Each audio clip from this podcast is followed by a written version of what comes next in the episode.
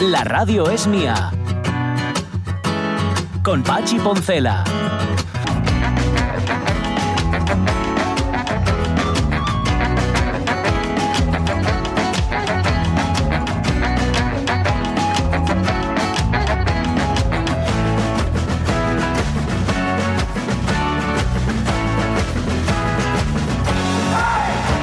Las 12 y 15. Las 12 y 15, 27. 12 y 14, bueno, las 12 y cuarto de la mañana, que es en lo que estamos, segunda hora de la radio mía, que antes era la tercera. Eh, he estado viendo, no, no puedo apartar los ojos. Yo también pensé aquello de me importa un bledo, pero la verdad es que no. De mm, Victoria Federica de esta chavala tan afortunada, qué suerte tiene, de verdad, ya solamente con haber nacido.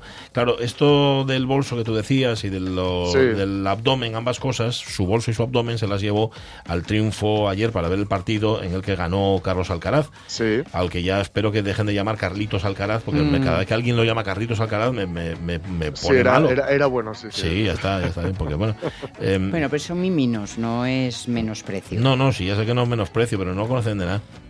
Ya. Si no lo conoce, le da a Carlitos como si fuera la familia de toda la vida, ¿no? Ya cumple de 20 Murcia. años, además. Oye, Y ya tiene 20 años, y un paisano. Ya Yo creo que se afeita y todo. Ya tiene Sí, pelos o- en donde tiene que tenerlos, sí, señor. Bueno, pues ahí fue con una coleta alta y su piel natural, dice la crónica, y con un bolso que tú citabas antes, Jorge, Sí. que cuesta 850 euros, ni más ni menos, sí, señor.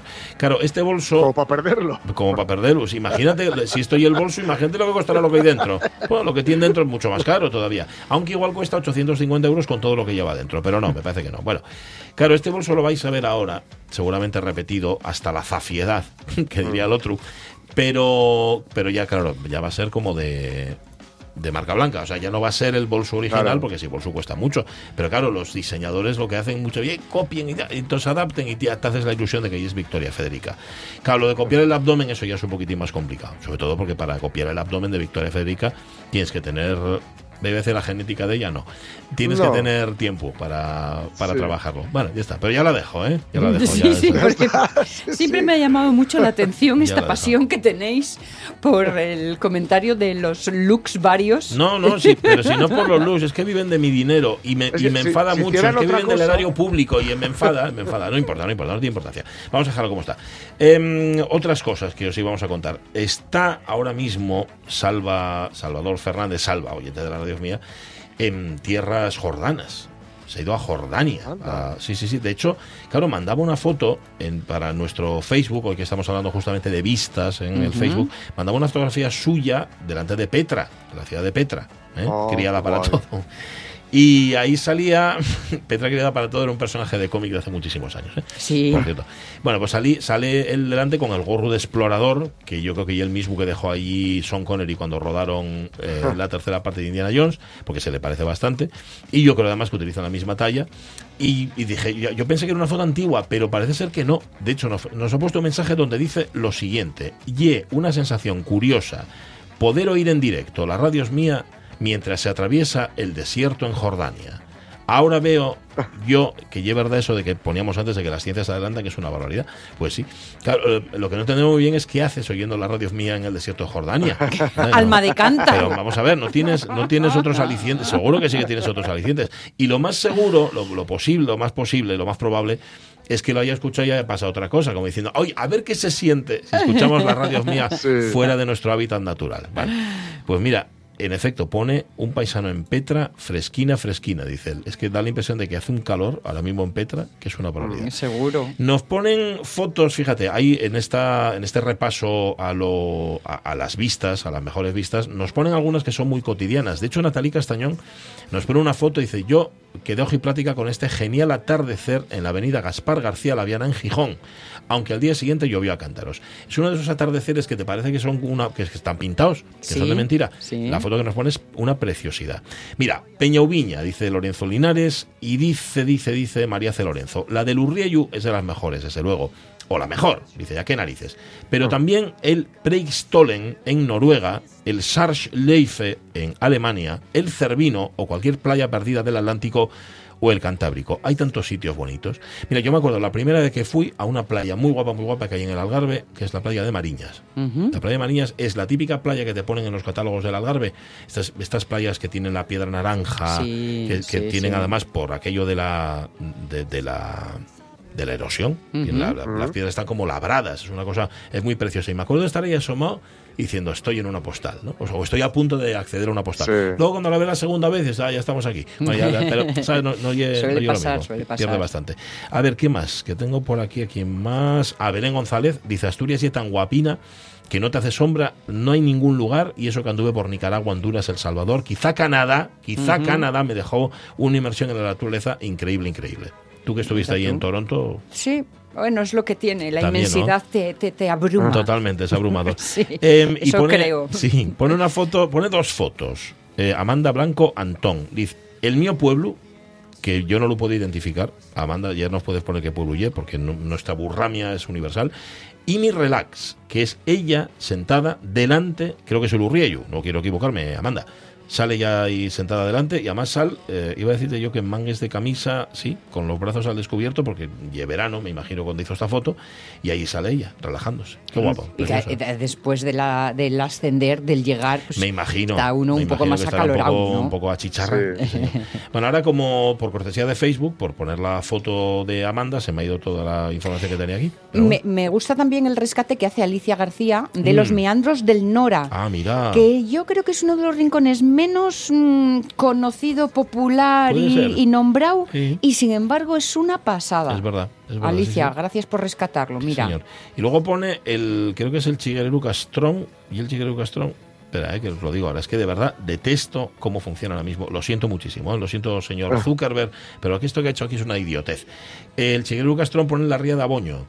La ría de Aboño, claro, la pone llena de, de contaminación. Mm, Hasta no hace, claro, hasta que se construyó la térmica, la ría de Aboño era un lugar donde se hacían fiestas, había merenderos, en un lugar precioso, una, con una naturaleza exuberante, etcétera, etcétera. Ahora pases por ahí y lo que te encuentres en el mejor de los casos y esta foto que pone el Chigreru Castrón. Pero bueno, eh, Berto Alonso Novoa dice que desde nuestra casa en Porciles son les vistes más guapes de todos, claro, porque Sí. son nada más desde casa, para que quiere más. Y de hecho nos pone una foto donde constatamos que no sé si son les más guapes, pero son una pasada, les fotos que tienen. y mira Paula Nori, rescátale, que ha hecho Sí, un dice, recorrido. mira, les visites desde, les vistes, mejor dicho, desde una casa familiar, desde, sí, en Anayo, en Piloña, a los picos de Europa en invierno, y les vistes de la costa desde el Pico Pienzo en el Sueve, de allá, les pirámides del Palenque en Chiapas y les de Tikal en Guatemala, los arrozales en Tegalalán, en Ubud, Bali y los paisajes de Innsbruck y todos los de Baviera. Dice Ole, ella. ole, Espero haberlo dicho bien, Paula Nori, todos los nombres que nos pones aquí.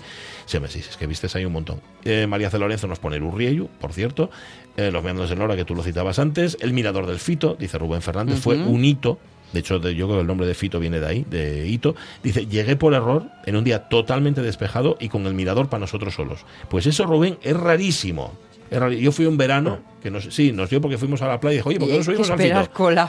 Hubo Sí, sí, Hubo sí, que lo hacer sé, cola lo para sé. subir al Mirador La última claro. vez que estuve Una no cosa tremenda. Y voy, voy a rematar con Enrique Pilanez, que dice, a ti te lo voy a decir. ¿no? A, a ese que esconderlo. Bueno, dice, a mí cualquier amanecer. Ahora en la montaña de Asturias, dice. Así que nada. Gracias, Enrique, y gracias, oyentes de la radio mía, por asomaros a la ventana. Cosas de la vida. Cosas de la vida. Eh, andamos un poco despistados porque como el lunes pasado no tuvimos programa, hay Sí. cosas que vamos a retomar dos lunes después. Por ejemplo, La moderna de otros tiempos, la historia de Leonora Carrington, que es una historia mm, tremenda, tremenda, tremenda. O sea, todo lo que nos está contando a mí me está dejando apabullado porque evidentemente mm, yo conocía las, las pinturas de Leonora Carrington, pero no sabía que había pasado por tantas vicisitudes, o como se diga. Bueno, pues nada, tenemos episodio, sí señor, de Moderna de otros tiempos, que espero que resuma un poquitín capítulos anteriores, porque si no vais a perder. Esto es así. Lucía López Santos, que como las redes sociales actualizan constantemente lo que nos traiga, va a estar ya eso seguro. Esto no, no corresponde con el minuto, sino con el minuto presente, sino con el anterior. Y tenemos otra vista que ofrecer.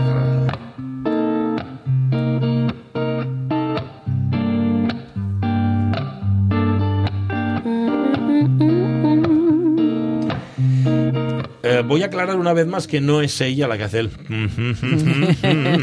aunque podría hacerlo perfectamente. Podría, podría. No es Claudia García, nuestra millennial que tiene la ventana que es que le da justamente a la Plaza del Mundo. Se asoma y ¿qué es lo que ve? Ayer fue el Día de la Madre. Yo tuve que celebrarlo lejos de la mía porque, aunque a mí no es una celebración que me entusiasme demasiado, ya que según mi padre es un invento del corte inglés, a ella le hace mucha ilusión. También me encantó ver cómo mis amigos subían fotos con ellas o de ellas a las redes sociales. Incluso mi madre, ahí donde la veis, subió una foto con mi abuela. Si es que de verdad son las mejores y las más modernas. Y aunque, como he dicho antes, no es un día que a mí me entusiasme en exceso, me hace darme cuenta del el amor que la mayoría de la gente siente hacia sus madres y hacia su familia en general. Bastante gente de mi alrededor ha tenido la suerte de tener una familia que le ha apoyado en todos sus proyectos y aficiones, dentro de lo que cada una ha podido. Yo, por ejemplo, desde pequeña quería tocar la flauta y mis padres hicieron todo lo posible porque yo acabase en el conservatorio. Y por eso me da pena cuando escucho que alguien ha tenido una mala relación con sus padres o que la sigue teniendo. Al fin y al cabo, yo entiendo que tú no eliges cuál va a ser tu familia, porque si no, igual habría querido ser la tercera hermana Hadid. Pero lo que sí que creo que se puede llegar a elegir es más o menos la relación que se tiene con ella. Tampoco quiero decir que la gente no se esfuerza en sus relaciones familiares, pero sí que es cierto que van a ser las personas con las que pases la mayoría de tus años descubriendo y aprendiendo de qué va eso de la vida. Y por lo tanto, también van a ser las personas con las que vas a tener más roces y a las cuales les vas a querer hacer sonar una evolución en la oreja al irse desarrollando tu personalidad básicamente por la cantidad de tiempo que se pasa junto. Yo actualmente echo de menos a mis padres estando en Madrid. No todos los días, pero sí que son las primeras personas en las que pienso cuando me pasa algo bueno y de las primeras personas a las que llamo si me ha pasado algo malo. Pero porque sé que por muchos malentendidos y riñas que hayamos tenido en el pasado, todo lo que han hecho ha sido por mi bien. Como el hermano de Charlotte en la tercera temporada de los Bridgerton cuando decide casarla con el rey. Aunque bueno, no sé si eso es muy ético. Aún así, os la recomiendo un montón, salió la semana pasada y a mí me está encantando.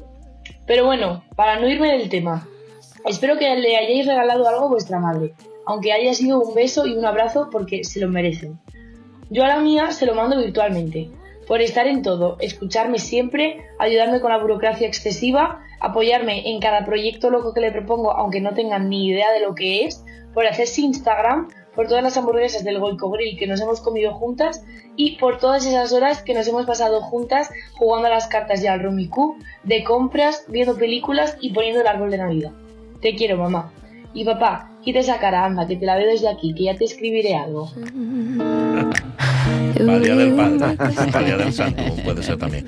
Sí, hombre, ayer era el día para celebrar a las madres, mm, porque hacen lo mejor que pueden. Es que Beatriz Rico escribía, mm, nuestra amiga Beatriz Rico, Sí, Sí. sí, sí. escribía, no sé en qué red social, porque yo no, no la leí, me lo leyeron, un comentario donde decía que no todas las madres son maravillosas, no todas las madres lo hacen todo bien todo el tiempo. Claro, ayer era un día de exaltación de las madres, pero Sí. hay que pensar que las madres son seres humanos, que es algo que nos cuesta un poquitín. Y que las madres, insisto, y los padres también, salvo contadas excepciones, por ejemplo, la madre de Irene Nemirovsky, que era una sinvergüenza, ca- casi todas las madres hacen lo mejor por sus hijos y por sus hijas. Es el verdadero momento del amor, cuando Mm. descubres los pies de barro Ah, amigo. y, y Claro. de repren- y de pronto se establece esa comunicación íntima Entre de dos verdad. personas, claro. Entre ya, dos ya- personas. ya no es madre e hija, sino que son dos personas y entienden muchas cosas. Sí. Ayuda mucho también el tener fíos. ¿eh? El, el- el tener fíos ayuda mucho a comprender Mm. más básicamente Roles. porque re- claro, es que Claro. es que repites el rollo, haces básicamente lo mismo, bueno, parecido, aunque los tiempos cambien. Mm, yo puse en, en redes sociales una foto de mi madre con el Mi Fiu. A mi Sí. madre no le gustaba nada el Día de la Madre. Pero bueno, no le gustaba el Día de la Madre, no le gustaba el día de su cumpleaños, no le gustaba el día- no le gustaba. Hay que celebrarlo todo, decía ella, los 365 días del año. Yo decía, "Y mamá, si no celebres nada, nunca, pues tampoco, ¿sabes? Dice, Flores, quiero les ahora en vida. ¿no? Luego ya va a decir Flores y parecía mal también. bueno, no era muy de celebrar, era un poco así curiosa mi madre. Pues nada, felicidades a todas las madres del mundo mundial, a las que están y a las que no están. Porque yo, yo ayer fui al cementerio de paseo, ¿eh? No, Mi madre no está allí, no está en el cementerio, pero subí y había, había muchas muchas Visitas. personas, muchas visitas, sí, sí, eh, poniendo Claro. florines y todo esto. Gústame esto que me mandaste, Ramón Redondo, que sale... Ay, qué risa de Manu. Vaya, vaya risa. Sale- Sí, es- risa de Manu es- total. Snoopy y Charlie Brown, sale Charlie, dice, están sentados como siempre ahí en, eh, en The Dock of the Bay, y le dice Carlitos, le dice, Snoopy, ¿a ti te gusta discutir? Y dice Snoopy, a mí no.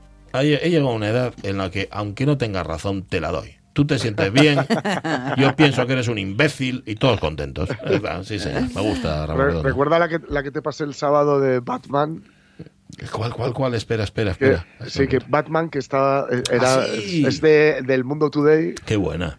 Que Batman que está disgustado porque porque en Gotham solo no, no encienden nunca la luz para hablar alguna vez. Sí, llamarlo, porque eso lo llaman pasarlo al mundo, por ejemplo, para quedar para cenar, por ejemplo. Pues no, en Gotham eso no lo hacen. El mundo de ahí, como siempre, en esta desgracia. Bueno, em, las 12 y 29, Lucía López Santos. Para ver si os pillo, pero no os pillo nunca. Eso es una mejor forma de llamar la atención. ¿eh? Claro, callarte. De, pronto todas las miradas vuelven a ti Siempre, esperando. siempre. ¿Qué pasó? Sí, sí, claro que, que hizo. Ah, se cayó ya, ya cayó, ya cayó, ya está en silencio. ¿Qué pasó aquí? Lucía López Santos, ¿cómo estás, mamá? Buenos días. Hola, buenos días, muy bien. Hola, hola. Celebraste, celebraste el Día de la Madre, me imagino por partida doble, ¿no? Como doble. Digo, por tu madre y tú como madre. Ah, bueno, sí, sí, sí, sí, sí. ¿Cómo doble? Sí. ¿Cómo doble? ¿Qué ha pasado? ¿Dónde está mi otro hijo pero- que no lo conozco? Pero tú eres madre, ¿no? Al, final. sí, sí, podemos contar a la perra como segundo hijo, sí. No, hombre, pero Cuidado que llegó primero. esto quedó grabado y, y algún día se lo pondré a tu hija cuando sea mayor. Sí, señor. Esto algún día lo pagarás, Lucía López Santos. Sí, señor. Bueno, sí, escucharé la radio por ahí en el coche y de repente me oigo a mí haciendo el, eh, eh, el tontín. el tonti... No, Lo, lo escucharás en una en una residencia muy barata. Sí, eso es. en la más barata que haya, como diría el otro. Bueno, Lucía López Santos, em, redes sociales. Sí, bueno, o, internet, ¿por dónde vas hoy?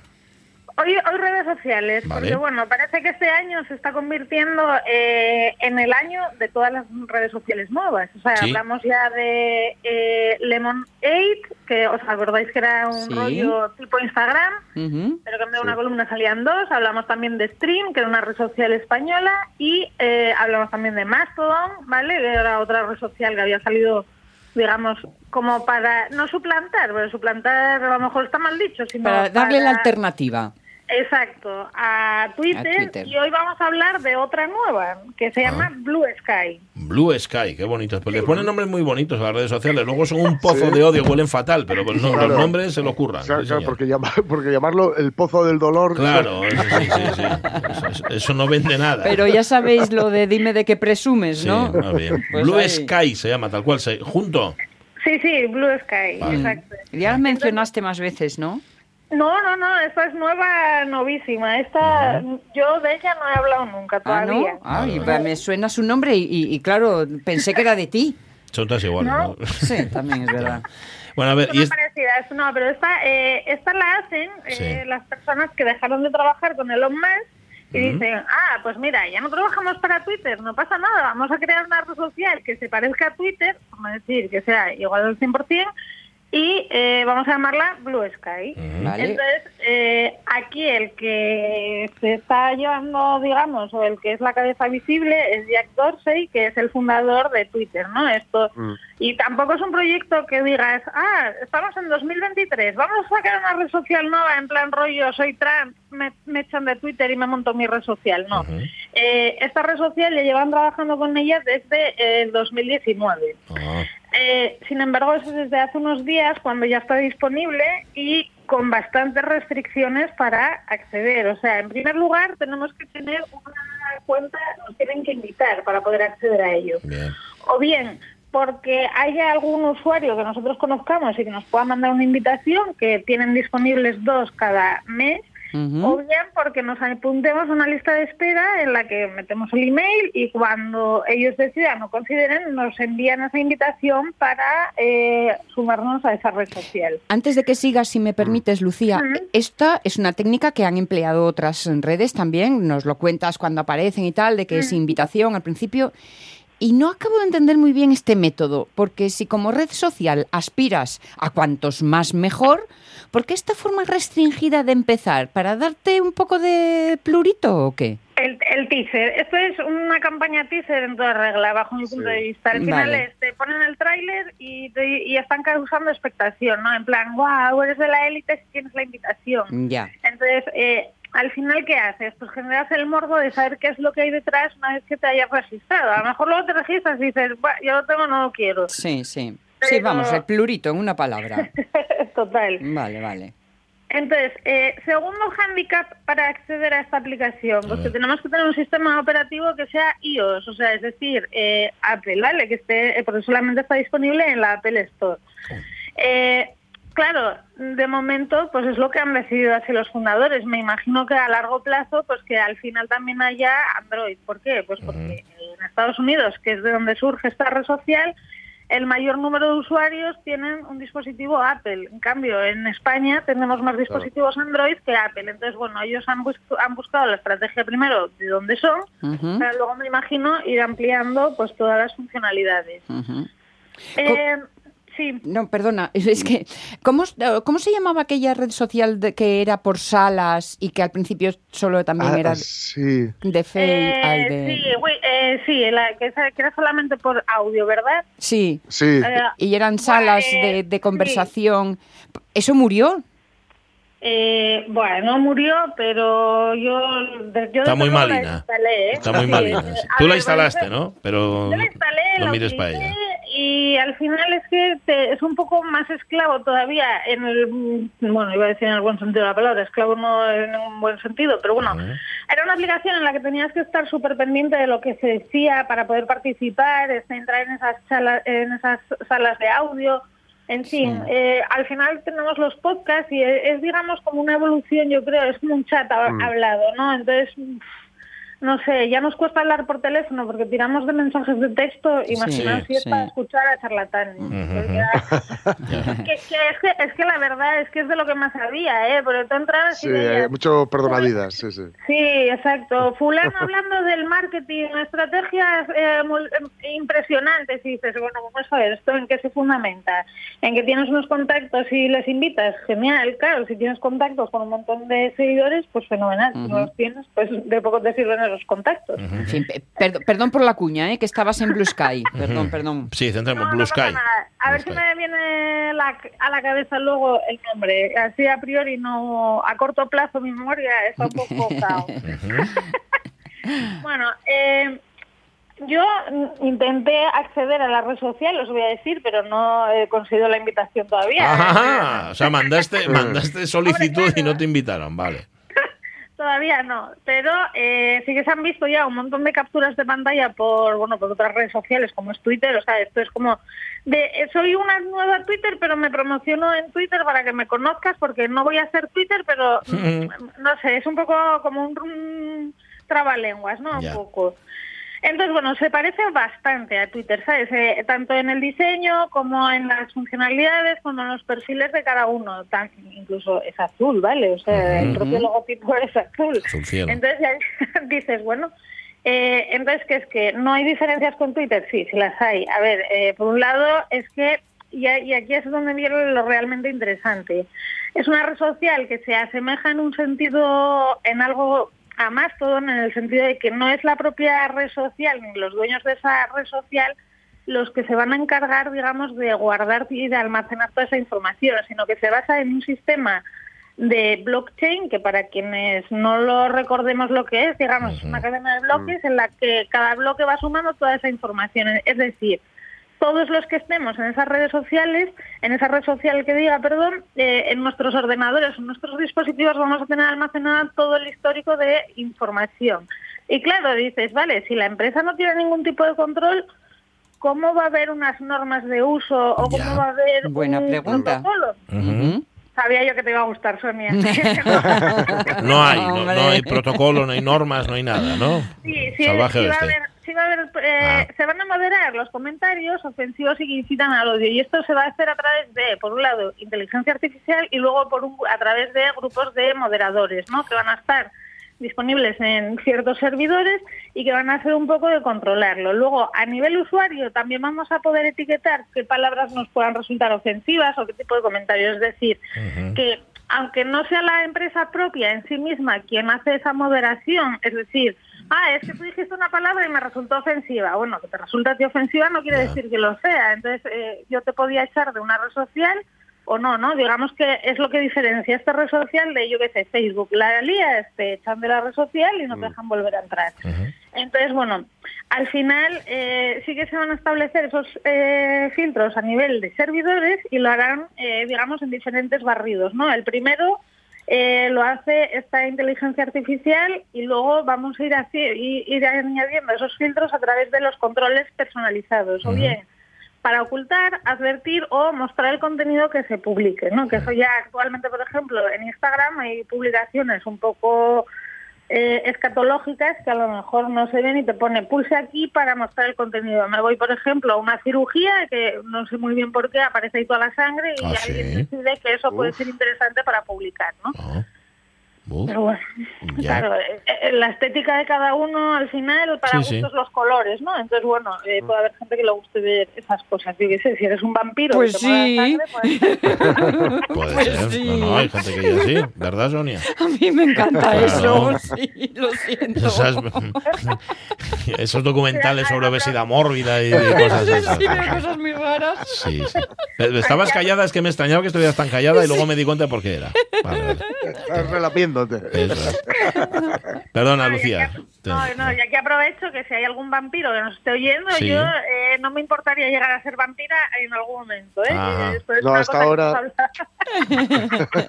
Poco vampiresa. tú. Eh, la cuestión, que luego además eh, van a ser los miembros de la comunidad quienes a través de ese, digamos, etiquetado comunitario, pues van a ir añadiendo administradores que van a ser los que se encarguen de filtrar todo ese contenido que pueda resultar ofensivo o incitar al odio. Mm, Aprovecho para recordar que Jack Dorsey es el que empezó a meter políticas más heavy, por así decirlo, y más interesantes en relación a la incitación al odio, por eso, bueno, ha Ujú. hecho a Trump, a Elon Musk, por eso, bueno, el órdago ese de Elon Musk al final le acabó saliendo mal. Que me ha hecho de Twitter, no pasa nada, lo compro. Mm, sí, sí. bueno, y ya finalmente eh, tendríamos la monetización, ¿no? Que al final eh, los creadores de contenido que no son influencers, ¿vale? Creamos contenido sin más, van a tener una, un hueco muy importante y es que van a poder monetizar todo ese contenido, todas esas contribuciones que van a la plataforma de una forma un poco más directa que sucede ahora con Instagram o con TikTok, ¿no? Porque ellos, o YouTube, ellos tú generas contenido, de ese contenido genera unas visualizaciones, te lo retienen hasta que no ganes una cierta cantidad o pase un cierto tiempo para poder recuperar esa ese dinero que estás generando por tus propios contenidos. Entonces, bueno, aquí se supone que va a ser más directo. ¿Que lo petará? Pues no lo sé. Vale, esa era, esa era la gran pregunta. Tú llegaste aquí a este programa y nos hablaste de TikTok hace ya muchos años Sí. y dijiste, está el futuro, el futuro ya está aquí. En este caso, Sí. Blue Sky, ¿tú qué esperanza de vida le das? A ver, pues yo lo veo interesante en el sentido de que está descentralizado y que a lo mejor no es tan complicado de utilizar como Mastodon, ¿no? Que tienes que saber en qué servidores están, mm, digamos, tu núcleo de amistades o de gente que genera un contenido que a ti te guste leer. En este caso va a ser una especie, una mezcla, ¿no? En el que combinamos la descentralización de esa, digamos, monopolio de la información Sí. y por otro lado eh, la capacidad de utilizarlo cuando queramos y que estén todos en el mismo sitio, que no haya que conectarse a diferentes... A mí eso de que no haya una sola mano organizando el cotarro me gusta mucho. ¿Qué quieres que te diga? Sí, eso siempre bien. Hombre, De Bueno, todas formas, bueno, hay que esperar un poco a que se homogeneice un poco más, ¿no? Y que esté ya disponible en todos los dispositivos, que acceda mucha más gente y que, bueno, que empezamos, empecemos a trastear con ello de, de verdad. ¿eh? porque de momento hay más pastores que oveyes. entre, trastea tú primero que a mí me da la risa. No, si ya no ¿sabes? puedes, si, si mando invitación y digo, "Ah, qué, qué desdoro. Le llegará, le llegará. Y no le y. todavía no le no, no quisieron saber nada de ti, Lucio López Santos. Hombre, por favor. Tú di que, tú ya- da- di que eres de la radio mía. Yo creo que eso te puede ayudar bastante. Vale, que me abre las puertas, vale. Yo creo que sí. Te abro cuenta. las puertas o las venas o algo, no lo sé. Pero vamos, algo te va a abrir seguro. Un abrazo, Lucía. A vosotros, que tengáis muy feliz semana. Chao, y felicidades. Felicidades, mamá. Gracias. Adiós, adiós, adiós. Una red social nueva. Éramos pocos y parió mi abuela. Sí, Éramos sí. pocos y parió la red. Blue Sky se llama. Están Así todo el día saliendo redes Ah, nuevas. el tiempo, ¿para qué? Pero ya ves que... En esta no se han molestado ni en buscarle un nombre chulo. No, no, porque Blue Sky es nombre como de electrodoméstico, así un poco barat, baratujo, sí. ¿no? Pero va un poco en el juego de el pajarín azul, Sí, el sí. cielo azul. Ya, Va por ahí, va por ahí. Las 11, no, las 12 y 43 minutos de la mañana. Moderna.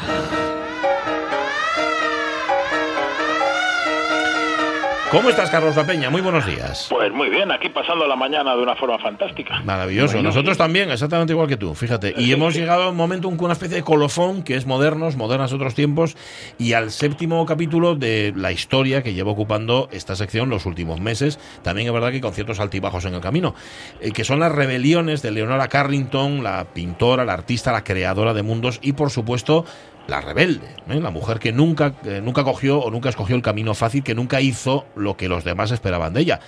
Da igual que fuera su familia, sus profesoras, sus loqueros o, por qué no, incluso sus compañeros surrealistas. Bien, el último día dejamos a Leonora Carrington en el año 41, acordaos, a bordo del barco SS Exeter, que le llevaba de Lisboa a Nueva York, un sitio en el que podría dar el esquinazo a las dos Hs que le estaban complicando la vida. La H de Hitler, con su maldita guerra, y la H de Harold, de Harold Carrington, es decir, su padre, que desde la distancia, Carlos, seguía amargándole la existencia, ¿verdad? Sí, vamos, hermano, Leonora decía aquello de que aunque de los dos me, aunque de, de que de los dos de, de los dos Ochers, de Hitler y de Harold, me asustaba bastante más mi padre. Sí. ¿no? Y no es extraño porque recordemos que era Harold Carrington el que había ordenado el ingreso de su hija en la en la despiadada clínica del doctor Morales en Santander, el que el que había pagado para que a Leonora la trataran con el terrible cardiazol, aquel método experimental y despiadado con el que Morales se adelantó químicamente al electroshock para para supuestamente devolver la lucidez al paciente, aunque realmente lo que conseguía de verdad eran ataques al corazón, dislocaciones de mandíbula, fracturas vertebrales, alucinaciones, miedo, aumento de la depresión y pérdida de memoria. Vamos. Recordemos que el padre por fin había aceptado la salida de Leonora del manicomio de Santander, pero eso sí, con la condición de que fuera llevada a otro, a otro manicomio en Sudáfrica, donde estaría bajo la supervisión de una pariente que era monja. ¿no? Pero acordémonos, esto también nos lo contaste, que los planes de Harold Carrington para su hija se desbarataron gracias a la idea del mexicano Renato Leduc, la idea de casarse con ella, ¿verdad? Sí, a partir de entonces Harold Carrington ya no tenía el control sobre el destino de su hija y por si fuera poco, además, su influencia y los tentáculos de su red de contactos se quedaba en el viejo mundo. No tenía negocios ni corresponsales en América, con lo cual eh, primero el matrimonio y después cruzar el Atlántico fue la mejor medicina para nuestra moderna.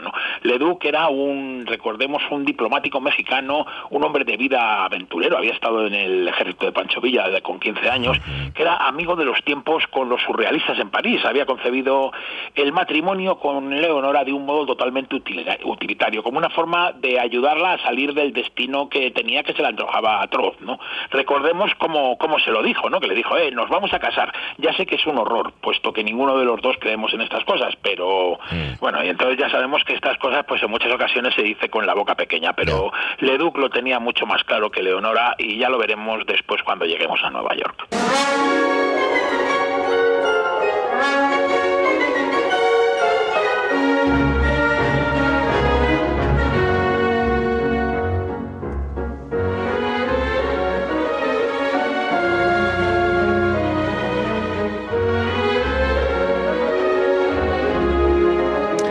Es un foxtrot, es un foxtrot ambientado en Nueva York, pero ojito, escrito en Chicago. Es el foxtrot del ballet Crazy Cat del compositor John Alden Carpenter, nacido en Park Ridge, al, al lado del actual aeropuerto de Chicago, en 1876.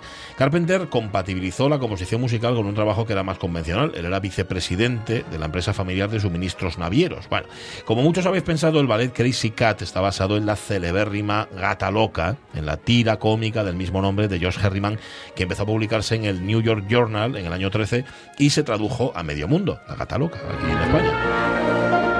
Su carácter primitivo, infantil y absurdo hizo que Crazy Cat fuera tildada de puro humor dada estadounidense. Pero bueno, eh, recordemos, estamos en el año 42, el dadaísmo ya no existe, ¿eh? Lo que no ha muerto, y mucho menos en Nueva York, eso, el, ese surrealismo, el surrealismo sigue vivo, entonces, Sí, ¿no? sí, vamos, yo no sé muy bien cuál era la salud del Ya. movimiento, pero, pero cuando el 21 de julio llegaron Leonora y Renato a Nueva York, estaban refugiados allí casi todos sus miembros. Estaba Breton, estaba Tanguy, estaba Dalí, estaba André Masson, estaba Kurt Seligman, y vamos, y un largo etcétera, y claro. Y también entre todos estos estaba Max Ernst, que, Mm. que había llegado unos días antes, porque recordemos que había ido en un avión con, con Peggy Guggenheim, que era su nueva amante, ¿no? Además, no podía ser de otro modo. Max había sido detenido nada más llegar, ¿no? Porque la, propia- la propia compañía que había alquilado el avión privado a Peggy Guggenheim no quería tener la responsabilidad de dejar entrar en Estados Unidos a un alemán sin tenerlo por lo menos unos días en la, en la lista de Ellis. Ni siquiera el dinero de su amante, que era mucho y estaba dispuesta a pagar la fianza, ni la presencia de su hijo Jimmy, Jimmy le sirvió para ahorrarse aquel mal trago. Pero bueno, ya, ya estaba acostumbrado y en tres días le soltaron. O sea que por una parte era un perseguido y por otra parte era, era un enemigo, era un alemán, claro, que esto es así. Bueno, y una semana después llegaron al puerto de Nueva York Renato y Leonora de Duc. Sí, vamos, atrás quedaba Europa y estos años tremendos de guerra, de manicomio y de huida que hemos visto en los últimos días. ¿no?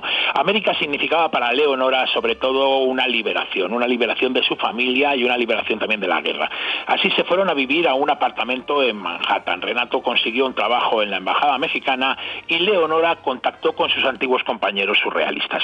Además de los que hemos dicho antes, también estaba allí eh, su profesor de Londres, Amadeo Senfan, que no sé si os acordáis que era Sí. aquel que le obligaba a dibujar la manzana la- tantas veces hasta que se la pudiera comer, ¿no? Sí, sí, sí. Y eh, bueno, pues era, era normal en, en que antes o después en aquel ambiente pues se volviera a cruzar con Max Ernst, cosa que sucedió enseguida porque Max eh, eh, no podía llevar en el avión los cuadros que llevaba suyos, que llevaba con él, y fue Leonora quien los llevó en barco, ¿no? Aunque estaba con Peggy Guggenheim, Max seguía locamente enamorado de nuestra moderna. Mientras estuvieron en Nueva York, quedaban muchos días a comer y pasaban el día juntos. Leonora lo pasaba muy bien con su antiguo amante, pero ella ya había pasado página. Tenían un pasado y unos intereses comunes, pero igual que en su momento Ernst había significado liberación, después de lo sucedido en los últimos tiempos en su subconsciente, lo que Max significaba era marrones, ¿no? Y entonces, en, en realidad, nuestra moderna lo que buscaba en la compañía de Max eh, era la compañía que no tenía con Renato Leduc, que, que acostumbraba a salir de noche él solo a correrse a jugar con sus amigotes sin hacerle mucho caso, algo que ella, la verdad, es que no llevaba bastante bien.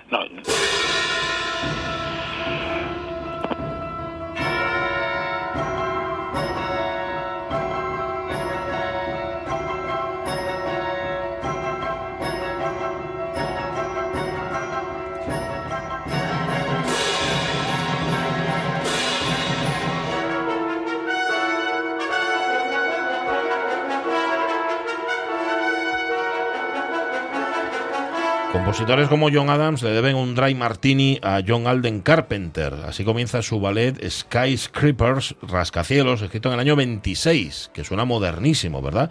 Y tiene casi 100 años respondiendo a un encargo de los ballets rusos de Sergei Diaghilev. Carpenter se inspira en la arquitectura de Chicago, en el jazz y cita temas populares de otros compositores americanos. De hecho, Carpenter fue uno de los primeros compositores clásicos en introducir el jazz y el ragtime en su música. Pero bueno, volvamos a Leonora Carrington, que va a retomar su actividad artística. Claro, no solamente todo el día pasar, eh, ir a comer y tal, no, no, está- y va a cambiar su estatus de mujer enfant de, de, de París por una mayor independencia, Carlos, y sobre todo por un mayor reconocimiento artístico, ¿verdad? Sí, vamos, por ponerte un ejemplo, pues va a ser la única mujer y además, con diferencia, la, la más joven de entre los nueve elegidos para formar parte de la revista VVV, la, la revista surrealista que organiza André Breton en Nueva York.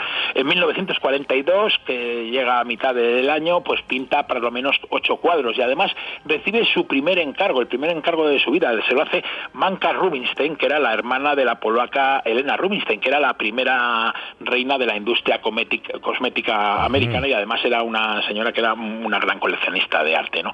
Manka le ofreció 200 dólares, mucho más de lo que había cobrado Leonora nunca por ninguno de sus cuadros. ¿no? El problema vino cuando cuando Leonora no tenía pasta para comprar el lienzo y entonces decidió pedirle que le dejara el dinero al único pintor que había en su entorno que vendía caro sus cuadros y que tenía pasta, que era Marc Chagall. El ruso le cogió y le dijo, fue a ver sus cuadros y dijo, oye, tus cuadros están muy bien, sigue pintando, pero vamos, pero no le dejó ni un duro, ¿no? Al final tuvo que ser Bretón quien le solucionó el problema dejándole una sábana con la, en la que pintó el, el cuadro. Leonora hizo un cuadro que se llamó Summer, verano, que encantó a Manca Rubinstein y le dio por lo menos un poco de independencia económica durante un tiempo. Qué rata Chagall, ¿no? Bueno, eh, Nueva York parecía abrirse a Leonora Carrington, pero ella se va. Va a decidir marcharse a México y se marcha con Leduc, claro. Sí, claro, no debió de ser una decisión fácil, porque si había un sitio donde Leonora Carrington podía triunfar como artista, ese sitio era Nueva York, ¿no? Además estaba en el ambiente adecuado para ello, eh, con todos los surrealistas y demás. Quedarse era lo más fácil, pero una vez más va a rebelarse contra lo que se esperaba de ella. Posiblemente el motivo principal era marcar un camino propio, no encontrarse bajo el ala de ningún protector ni de ningún movimiento.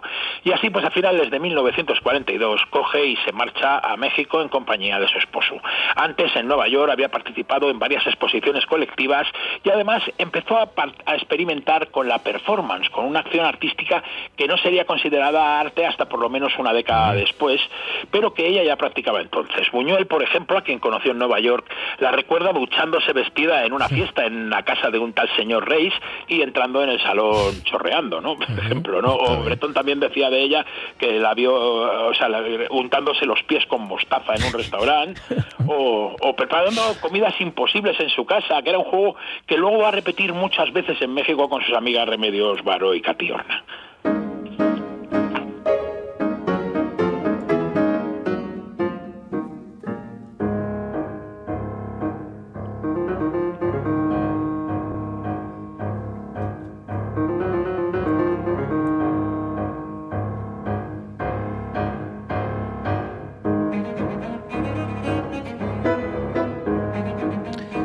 Somos compositores viajamos al extranjero y nos traemos fotos, postales o algo así, pero claro, si eres compositor como John Alden Carpenter, te vas a Argel de vacaciones, lo que te traes es una melodía que sirve como tema principal, de ahí el aire oriental a este último movimiento alegro non tropo de su quinteto con piano del año 1934.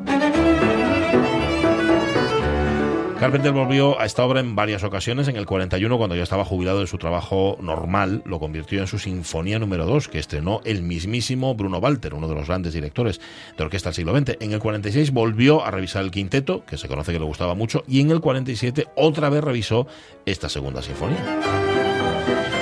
Oye, Carlos, ¿y qué le, qué le pareció México, el país más surrealista de la Tierra, según Bretón, a Leonora Carrington?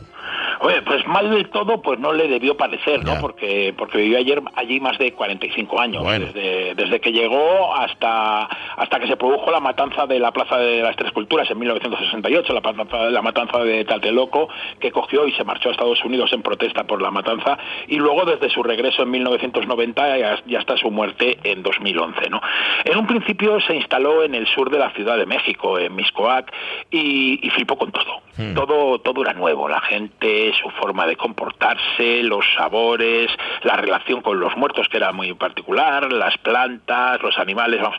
Uno de los sitios que más disfrutaba era un mercado que estaba muy cerca de su casa, el lugar- el- la casa en la que vivía con, con Renato Leduc, porque Renato Leduc, eh, vamos, tampoco vivía mucho con él porque él trabajaba en un periódico y estaba todo el día fuera y luego encima él seguía con su vida nocturna independiente, ¿no?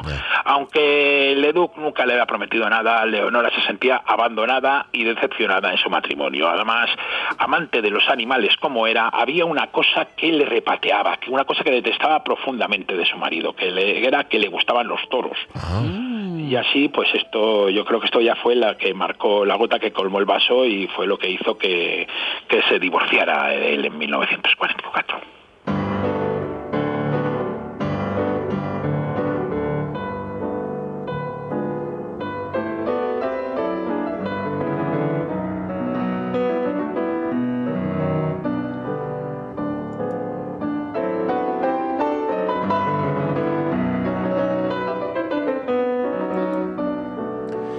Se llama este tercer movimiento de Diversions, la obra de nuestro compositor de hoy, de John Alden Carpenter. La compuso en el año 23, una música muy elegante, ¿verdad que sí? Diversions es una pieza para piano, ya digo, de Carpenter, a quien interpreta el pianista neoyorquino Denver Oldham. Eh, Carpenter, por cierto, se murió en Chicago el 26 de abril del 51. Eh, por su parte, Leonora Carrington, pues bien, ¿no? Se integró rápidamente en la comunidad artística de exiliados europeos, que era bien numerosa y en México. Sí, vamos, era, era lo más normal, ¿no? Pero también, también tenemos que tener en cuenta que su español era bastante rudimentaria y ella sabía que algunas de sus amistades de París vivían en México, Distrito Federal, ¿no?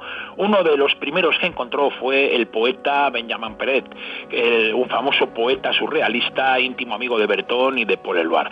Peret era el amante de una vieja conocida de modernos de otros tiempos, a la que la adoramos, a la pintora Remedios Varo, que estaba exiliada, exiliada española y que se va a convertir en la amiga inseparable de Leonora en los siguientes 10 años, que son los siguientes años que va a morir, porque ella, eh, Remedios Varo va a morir muy joven, ¿no? Precisamente cuando cuando cuando eh, cuando Leonora se separó de Remedios, uy, de Renato, perdón, nuestra moderna se fue a vivir a la casa de Remedios Varo, a la desvencijada casa de la calle Gavino Barreda, a la que se entraba por la ventana porque no tenía puerta, ¿no? Una casa que tenía agujeros en las paredes que estaban cubiertos por dibujos originales de Tanguy, de Picasso, de Masser, ¿no? Además allí conoció al círculo de los refugiados españoles, al primer marido de Remedios Varo, a Gerardo Elizárraga, que también era pintor, y también al pintor Esteban Francés, que antes de irse a Nueva York le va a presentar al mayor coleccionista de su obra y uno de los más antiguos confidentes de Leonora, el poeta y mecenas inglés Edward James. Y conoce a otra moderna de otros tiempos, a la fotógrafa húngara Katy Horna. Sí, que también había llegado de México como exiliada española tras haber sido una de las principales fotógrafas de la retaguardia de la Revolución Española. Vivía en México con su compañero, el escultor José Horna. Los dos van a colaborar con, con- con Leonora en más de, de un, de un proyecto y además en su casa va a ser donde va a conocer a Chiqui Weiss, a- al que va a ser el- su marido y el padre de, de sus hijos. Chiqui Weiss era, había sido ayudante de, de Robert Capa y fue el responsable de llevar la, la maleta mexicana, famosa Ah. maleta mexicana, a México. Y así, pues bueno, pues de todo este ambiente y de todo lo que el trío de mujeres surrealistas que formaron en la colonia Roma, Leonora, Remedios Varo y Cati Horna, pues hablamos, si os parece, pues el próximo lunes, ¿no? Así lo haremos.